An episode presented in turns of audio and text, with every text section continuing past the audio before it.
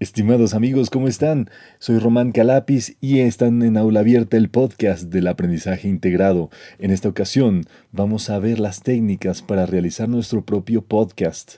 La educación de vanguardia es una educación para llevar a todo sitio y hoy vamos a ver estas técnicas para tener nuestro propio podcast y tener una producción utilizada para la educación a nivel auditivo. Comenzamos.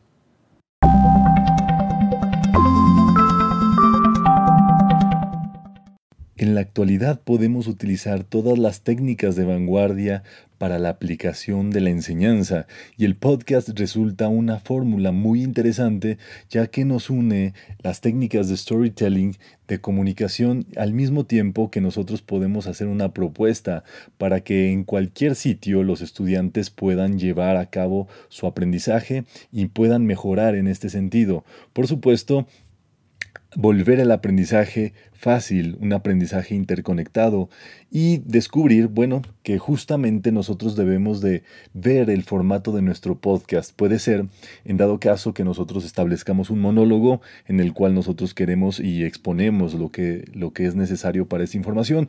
Puedes también tener un podcast de diálogo o conversacional donde con especialistas, con personas interesadas, involucradas, puedas llevar a cabo todo esto. Un podcast de entrevista con personas interesantes en su labor que te puedan llevar a cabo. Puedes también pensar en un podcast de mesa redonda, incluso con los estudiantes, con docentes que llevan a cabo su labor formativa de la mano contigo.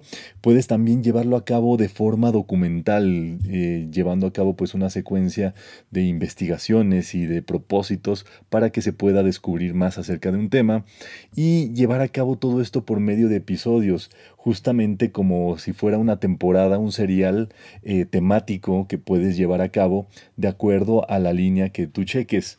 De acuerdo con esto, justamente pues puedes pensar en esta temática general y subdividir cada uno de los aspectos en los episodios.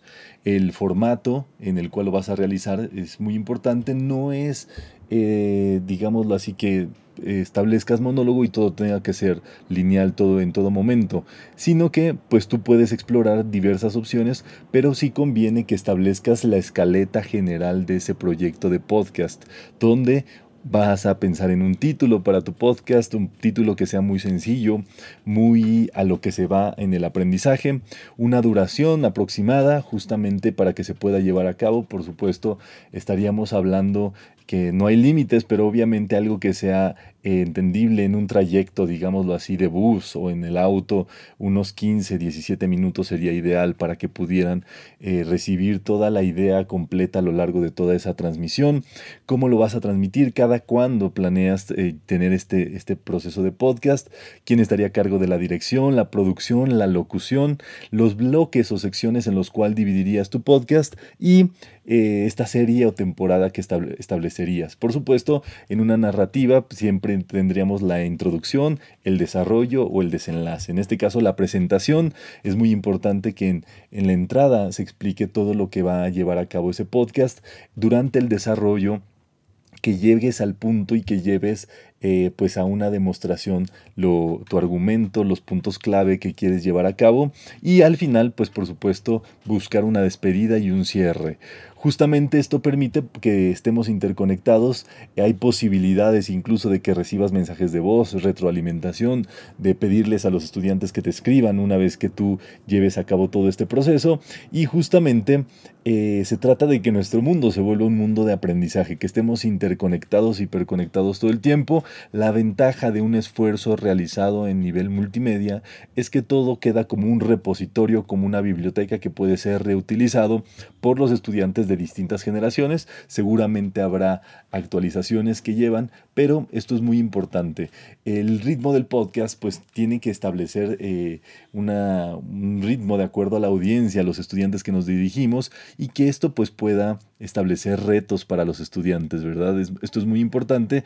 Ya si quieres ahondar más en esto, pues por supuesto eh, es muy importante buscar plataformas. Hay una plataforma que se llama Podomatic, fue la primera plataforma en la cual yo trabajé un podcast eh, dedicado, en este caso, hace, hace años ya a la música grupera.